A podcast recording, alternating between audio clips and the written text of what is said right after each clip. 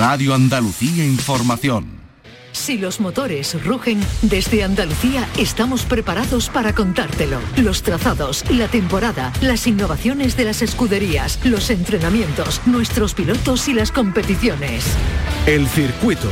Los viernes a la una y media de la tarde con Fernando García en RAI. RAI, Radio Andalucía Información. Buenas tardes Andalucía. Tenemos doblete este fin de semana, Fórmula 1, Campeonato del Mundo, Gran Premio de Austria y motociclismo, Gran Premio de los Países Bajos. Las subidas. Pero aquí, en nuestra tierra, tenemos automovilismo, nada más y nada menos que la subida a Ubrique. Después de dos años de ausencia, ha vuelto al calendario y celebra durante este fin de semana su vigésimo quinto aniversario. A pesar de la COVID, más de 60 pilotos van a tomar la salida mañana sábado desde las 11 de la mañana se corta la carretera, el domingo desde las 7 y media de la mañana. El año pasado no se disputó por la COVID, por el coronavirus, el anterior porque coincidía con las elecciones. Así que hay ganas de montaña, ganas de automovilismo. El circuito con Fernando García. Arrancamos. En la realización está Álvaro Gutiérrez. Esta es nuestra dirección de correo electrónico. elcircuito@rtva.es. Las subidas.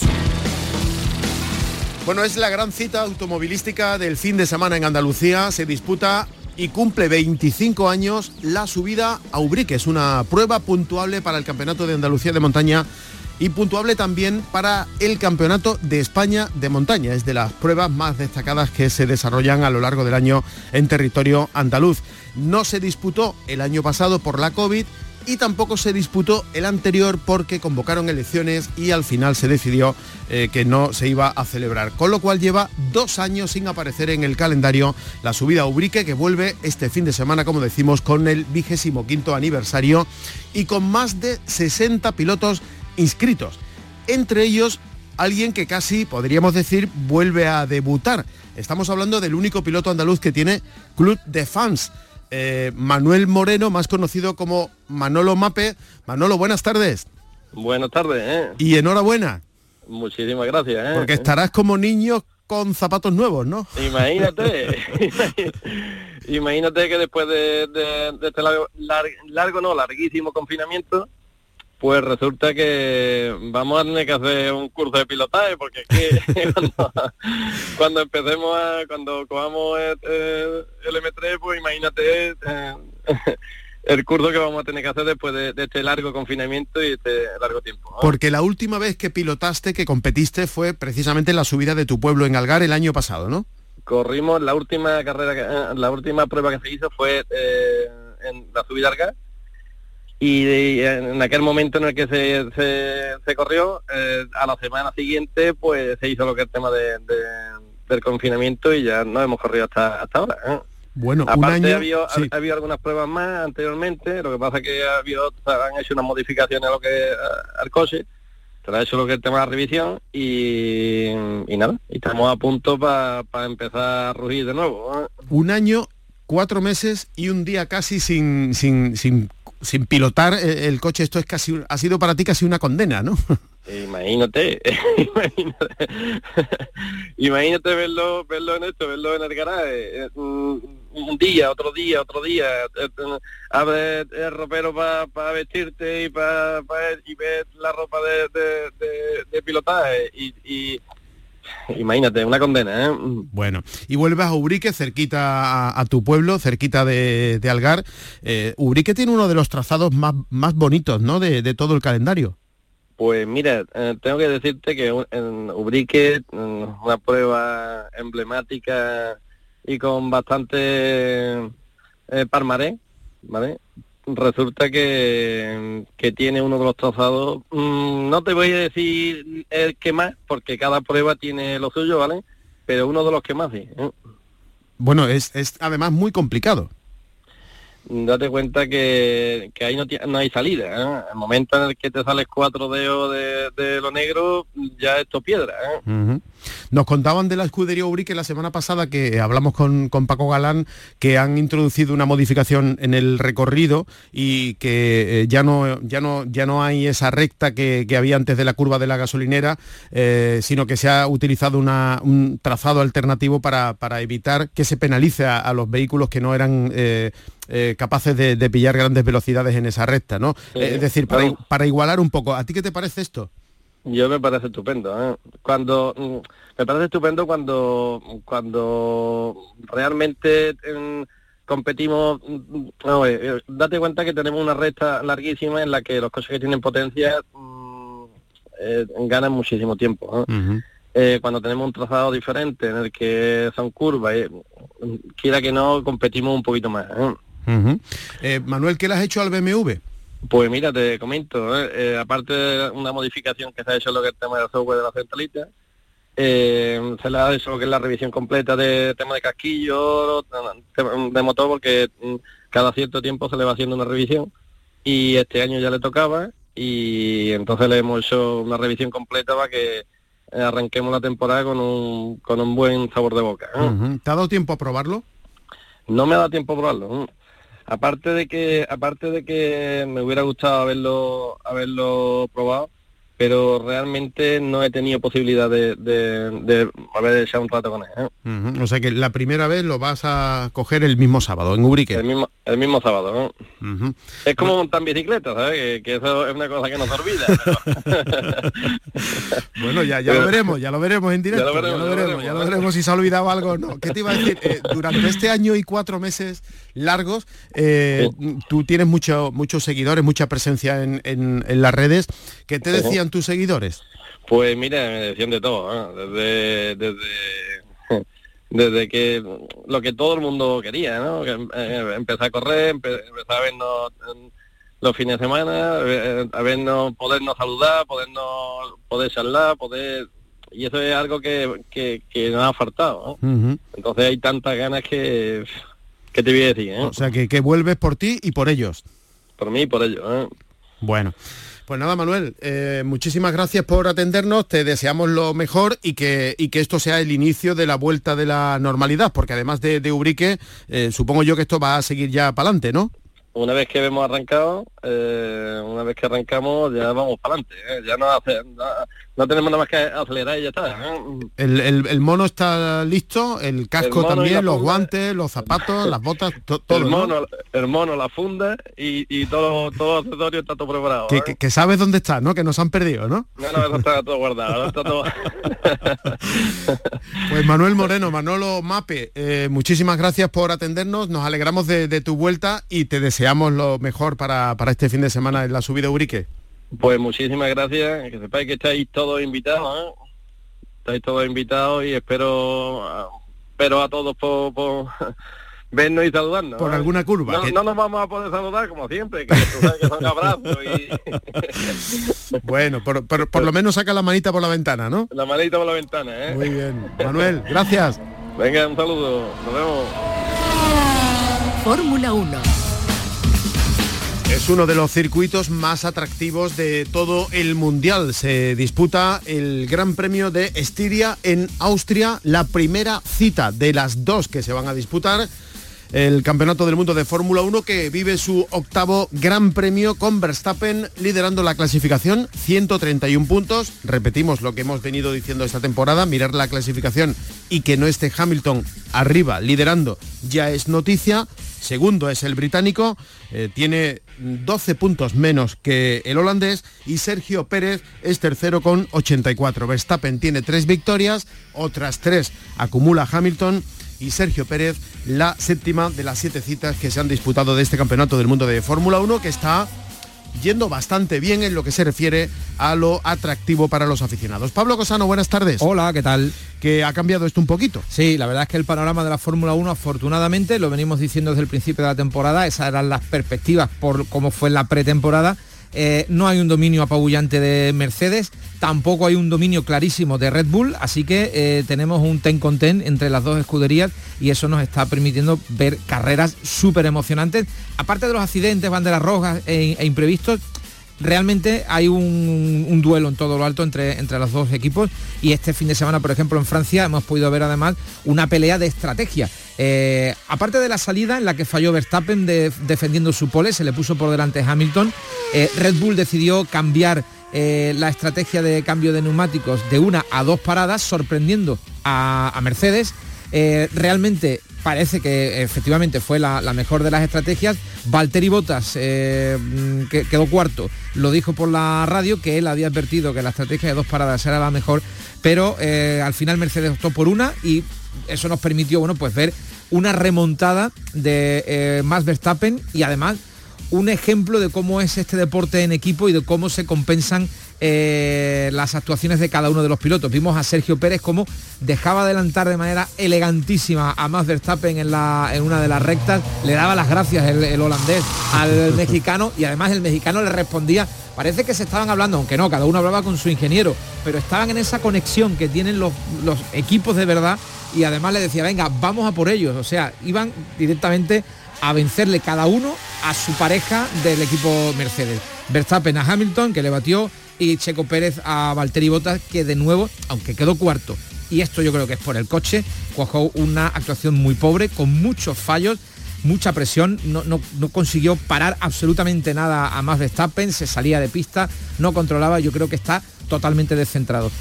También nos deja eh, como eh, nota brillante la salida de Fernando Alonso en el Gran Premio de Francia. Salidón de nuevo. Eh, él lo, ha dicho además en una entrevista en prensa estos días. Él lleva 20 años siendo un experto en la salida y una lección de, cómo se adelanta. Dice, no sé por qué la gente se extraña de que yo haga salidas buenas. Llevo 20 años pues, haciéndolas. Pues porque no lleva un Ferrari ni lleva ahí un McLaren. Está, Ahí está. Entonces con un Alpine eh, consigue ponerse delante de los Ferrari. Después las mm, eh, prestaciones del coche lo dejan en el sitio Quizá no en el que debe estar, porque él siempre pone el coche un poquito más. Va un décimo, un décimo quedó octavo, con, 17 puntos. pero ya está por delante de su compañero Esteban Ocon, que, venía pisándole el pescuezo. Un peso psicológico. Durante mm. todo el campeonato, porque le ha costado mucho a Fernando Alonso adaptarse, sobre todo a la dureza de los Pirelli, que este, esta temporada estamos viendo cómo a casi todos los coches les cuesta mucho trabajo ponerlas en temperatura, en el rango óptimo de funcionamiento y eso a Fernando le ha costado eh, mucho, parece ya que está cogiéndole el truco y también Alpine parece que está variando en parte la dirección asistida que tiene el coche poniéndola más al gusto del piloto asturiano. Bueno.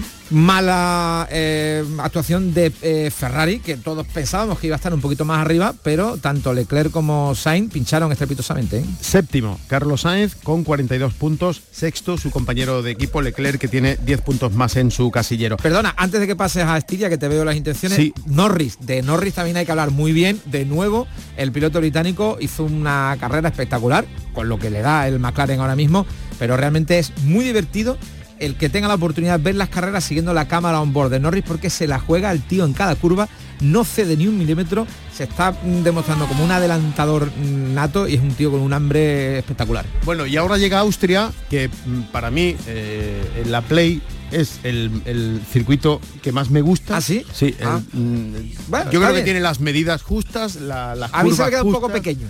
Sí, eh, el otro que me gusta es Spa Franco Champs, pero ese se me queda muy grande. Ese es el mío, mi favorito. Una vez que pasa Rus hasta que llega otra vez a la meta, hay mucha distancia. no, realmente es que en, Spa lo, divertido que es Horus está justo después de la meta, pero bueno, ya está. En, el circuito de Red Bull Ring, rectas muy largas, muy poquitas curvas, es muy corto pero realmente es muy técnico. Hay que, si uno se despista un poco, se va a las escapatorias que no tiene de asfalto. Aquí es todo grava bueno, excepto la curva número uno, el resto yo creo que es todo grava y, césped. Pero es muy bonito el entorno muy bonito, del circuito. Y al mínimo fallo siempre lo vemos. El ambiente, de seguridad. el ambiente, la temperatura, las nubes, los, los, pinos. Bueno, pues además vamos a tener dos, carreras. El primero es el Gran Premio de Estiria y eh, luego vendrá el fin de semana siguiente el Gran Premio de Austria, es decir, que vamos a tener tres fines de semana concatenados de grandes premios de Fórmula 1. Hablando de Norris y Austria, es un circuito que le encanta y donde demostró que es capaz de apretar a tope. Eh, lo, vimos en la temporada eh, pasada cuando le anunciaron que tenía iba cuarto y que el que iba por delante, que era Hamilton, que había tenido un toque, tenía una penalización de 5 segundos y que su distancia estaba a 6 y creo que en tres o cuatro vueltas le consiguió reducir la distancia y al final, a pesar de que entró cuarto, por la penalización quedó tercero y fue un podio, primero de la temporada además, es un tío que se divierte mucho en, Austria. El circuito es verdad que, es divertido. Muy bonito. Y bueno, vamos a tener público en las gradas, que por cierto, el adelantamiento final en el Gran Premio de Francia de Max Verstappen cuando caza en la penúltima vuelta a Hamilton, se escuchó cómo la grada rugía literalmente y eso la verdad es que te pone los pelos de punta porque por lo que significa que hay público en las gradas, que la, Fórmula 1 vuelve otra vez a tensionarse de esa manera. Y porque hay alguien que le levanta la mano y le dice échate al lado. Ah, y que la gente yo creo que está ya un poco harta de esto de los grandes previos de, los campeonatos de Hamilton y está viendo cómo ya hay otra un heredero otra cosita, y la gente lo celebró como si fuera una final joven con un amplio recorrido y con trayectoria, ¿no? Bueno, yo creo que era el, que se esperaba para sustituir a Hamilton, ¿no? Sí, bueno, estaba Leclerc también ahí, no se sabía muy bien. Pero hubiera sido injusto que Leclerc hubiera bueno, hubiera llegado antes que Verstappen, eh, que llevaba ya tiempo asomando la mano. Todos, todo el mundo se tiene que encontrar, todos los pilotos se encuentran con el grande de su generación, que es el que le pisa a todo el mundo y es la mala suerte que puede tener uno. Muy bien, pues este fin de semana, mm, gran premio en el circuito de Austria. Mañana a las 3 de la tarde las sesiones de clasificación. El domingo a las 3 la carrera. Gracias, Pablo. Un abrazo.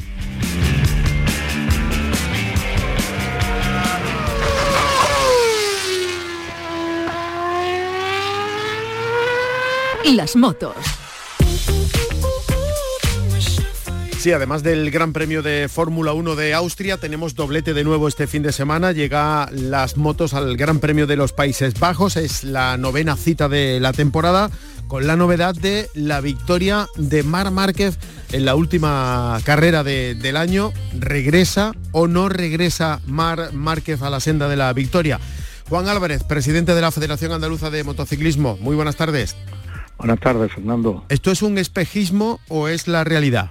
A ver, un especismo no es porque cuando alguien gana no es por casualidad, pero sí que creo que bueno es un circuito en el que la onda de Mar Márquez, y lo recalco, la onda de Mar Márquez siempre ha ido muy bien, muy bien, muy bien. Y entonces, bueno, yo creo que él estaba muy motivado por esa razón y bueno, creo que, que la victoria fue justa, pero que ahora cuando vayamos, por ejemplo, a Holanda, no tengo tan claro de que eso vaya a, vaya a seguir siendo así. Desde luego, mm, para él habrá supuesto un, subidón, ¿no? eso tiene, eso es para meterse en su cabeza. Ha tenido que pensar y, mm, y pasar delante de sus ojos mm, el año y medio de sufrimiento y de y de malos momentos y de de todo, porque ha pasado momentos desagradables, momentos duro, momento, me imagino, de tirarse de los pelos y decir que, que hago aquí, ¿no? Porque hmm. lo ha pasado muy mal, eh, operaciones que no han funcionado, eh, y eso, eso por un lado, a un chico joven como él, y además a un gran campeón como es él, pues eso después hay que tener una fortaleza mental para salir de ahí, de ese agujero que no vea. Yo hmm. creo que que en eso sí que Marc nos ha dado una lección tremenda. Bueno, eh, usted ha sido presidente de la Federación Española, también director del circuito de Jerez, presidente de la Andaluza en varias etapas. Eh, quiero decir, tiene experiencia. ¿Uno vuelve a ser, puede ser el mismo después de pasar por lo que ha pasado Mar Márquez? A ver, el, mismo, o sea, las mismas condiciones de deportista, eh, creo que sí, que se puede llegar a ser. Sí que es verdad que además este año especialmente Honda no está teniendo suerte y se van al suelo, porque no se va solo Mark ni su hermano, se van todos al suelo, toda la Honda. Entonces eh, yo creo que deportivamente eh, se puede llegar a recuperar el feeling y se puede llegar a recuperar, porque eso no se olvida, eso es como montar en bicicleta. Pero sí que creo que, que como persona, incluso como deportista de alto nivel, Mar Márquez eh, ahora piensa de una manera distinta como pensaba eh, hasta el año 2019. Creo que, que ahora se ha dado cuenta de que se puede hacer daño de verdad y que algunas de las actitudes que tenía entonces no pueden repetirse. Entonces yo creo que eso le va a beneficiar y le va a venir muy bien. Eso es lo que se llama madurez, digamos, ¿no? Sí, sí, eh, o aprende a fuerza de palo. También cualquiera de las dos cosas lo vale. bueno, Esto también le pasó a Valentino en su momento, que, que no se caía nunca y el día que se cayó se hizo mucho daño y, y ya entonces empezó a pensar de otra manera, pues igual ha pasado Marc. Yo recuerdo de Valentino Rossi cuando se rompió la tibia y el peroné y en dos semanas estaba encima de la moto que lo tenían que llevar a hombros, lo montaban en la moto y el tío salía ahí a, competir. Bueno, tenemos ejemplos muchísimos, ¿no? También recuerdo Lorenzo cuando se rompió la, clavícula. Lo que pasa es que luego cada cosa ha tenido sus consecuencias a largo plazo. Sí, claro, es que al final, eh, quieres que no, el cuerpo te duele. O sea, que, que un porrazo como el que se dio Marc y sobre todo las secuelas que han venido pasando y las circunstancias por las que ha venido pasando, eso te marca muchísimo. eso te hace plantearte la vida de otra manera. Yo incluso eh, estoy convencido de que en algún momento Marc habrá pensado en que, en que no se iba a volver a subir en la moto. Entonces, eso que por un lado es, es muy malo, por otro lado muy bueno, porque cuando te sube te das cuenta de que a base de esfuerzo personal y con la ayuda de profesionales, pues consigues volver a estar en tu sitio el espacio que él tenía como campeón y con el respeto que le tenían, pues eso se lo tiene que volver a ganar. Eso no, no se lo van a regalar. ¿Por qué? Pues porque hay una serie de gente más jóvenes que él ahora ya, ahora son más jóvenes que él, que bueno, que, que respeto no tienen ninguno y que piensan que son iguales o mejores que Mar Márquez.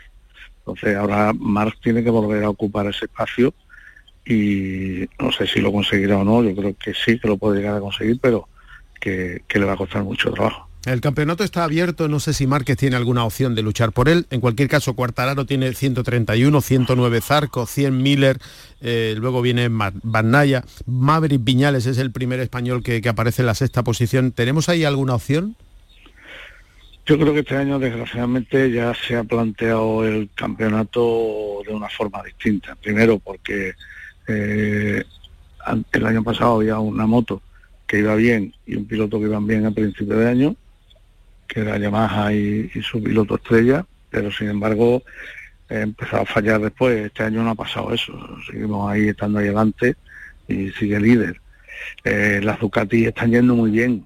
Yo creo que este año Ducati ha acertado en todo, en la moto y sobre todo en los pilotos. Pilotos jóvenes con ganas, con mucho no están acomodados, tienen muchas ganas, tienen mucha fuerza y además tienen cuatro motos que cualquiera de las cuatro es capaz de ganar. Eh, KTM, KTM se está viendo el, fruto del trabajo de, nuestro mejor piloto en mucho tiempo técnicamente, que, es Dani Pedrosa. Eh, su, trabajo, el fruto de su trabajo en, los circuitos eh, preparando la moto ya se está viendo. Miguelito Oliveira está ahí delante eh, con unas ganas tremendas y después a ganar todas las carreras que le permitan. Entonces, eh, ahora, ahora abierto está, pero está abierto para mucha otra gente que no son, mm, desgraciadamente, no son los nuestros. Este año Mir no, no parece que vaya a tener las mismas posibilidades que el año pasado, porque mira, al final el año pasado su, su campeonato lo, lo, lo, cimentó a base de, ir haciendo quintos, cuartos, hasta que empezó un poco, empezó a subir al podio. Este año no está pasando. Eh, Maverick, eh, no sé si, si va a seguir siendo la eterna promesa de siempre.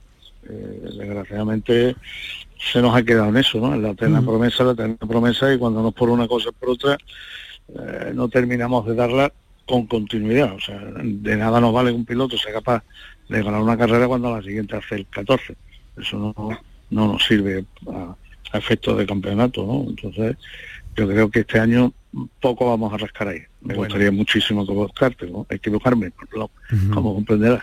Parece que pinta mejor en, en Moto 2, aunque Gardner nos lo está poniendo bastante complicado también. Sí, pero bueno, yo a Gardner lo considero un piloto español, lleva toda su vida prácticamente, habla castellano mejor que yo. y, bueno, eh, siempre ha estado aquí con nosotros, o sea que y aprende y lleva viviendo mucho tiempo en Cataluña. pero bueno, sí que es verdad que nos lo está poniendo difícil, pero también le tocaba y también pensando que los nuestros son mucho más jóvenes todavía, o sea que Raúl y todo eso, eso van a estar ahí mucho tiempo dando fuerte. Bueno. Y, Marco ya el otro día ya le salió una un fin de semana redondo y ya poquito a poco, ya una vez que te metes entre los 10 primeros, ya el quedar tercero o quedar 10 eh, hay muy muy poco, muy poco. Entonces yo creo que, que en Moto 2 la presencia de los españoles siempre siempre va a estar ahí. No, Ahí no, no, no, vamos a fallar. Bueno, Marcos ya tiene 15 puntitos en su casillero. Eh, eh, esperemos que, que, siga esa recuperación que parece ser ya se ha iniciado hacia adelante. Eh, en Moto 3 sí que está claro esto, ¿no? Afortunadamente. Sí, hombre, afortunadamente sí. Demasiado claro, ¿no? Yo creo que tan claro no se ha visto desde hace tiempo, ¿no? Hace mucho tiempo, en Moto 3 sobre todo. Pedro además es un encanto eh, piloto yo lo conozco bastante porque lo he seguido mucho en, en, todos los campeonatos, desde que empezó con las minimotos hasta hasta que ganó la rookie el año pasado y, es un piloto nada más que que como te diría yo que es un viva la pepa que es un desahogado que se divierte que lo pasa bien que gana la carrera y después se va a ver ganar una carrera de campeonato del mundo de Moto 3 y después se va a ver a sus colegas de, de la rookie. ¿Por qué? Porque la mitad de los que corren corrían el año pasado con él. Y entonces está con ellos y está... Eh, eh, Pedro vive más de cara a sus colegas de, de las rookies, incluyendo mecánicos y, organización, que hacia Moto 3. O sea, todavía tiene el chip de que está corriendo eh, la, la rookie, ¿no? creo que, que afortunadamente eso le permite actuar con una libertad absoluta. O sea, es que ganar las carreras, no te diría con una mano, pero sí con un dominio insultante para los demás. Bueno, pues ojalá esto acabe así con, este con, este gustazo ¿no? que nos está dando en la categoría pequeñita. Hacía mucho tiempo que no se veía nada, nada parecido, ni, ni en Moto 3, ni creo que en otra, en otra categoría así. Eh, no sé si estamos ante otro Mar Márquez o estamos a. o todavía no podemos, todavía no podemos decirlo. No, todavía no. Todavía no, vamos a esperar. A ver, yo, de todas formas, yo, eh, o sea, a nivel. Eh, eh, mirándolo con una vista objetiva, eh, yo creo que Pedro es más parecido a Valentino Rossi que a, que Mar Márquez. O sea, más más desahogado, por decirlo de alguna manera. O sea, más, está más suelto, está más, se divierte muchísimo montando la moto, no sufre, o si sufre no lo demuestra, y además que hay que ver cómo se baja de la moto riéndose y, porque he ganado, pues mira, muy bien, si los octavo me da igual.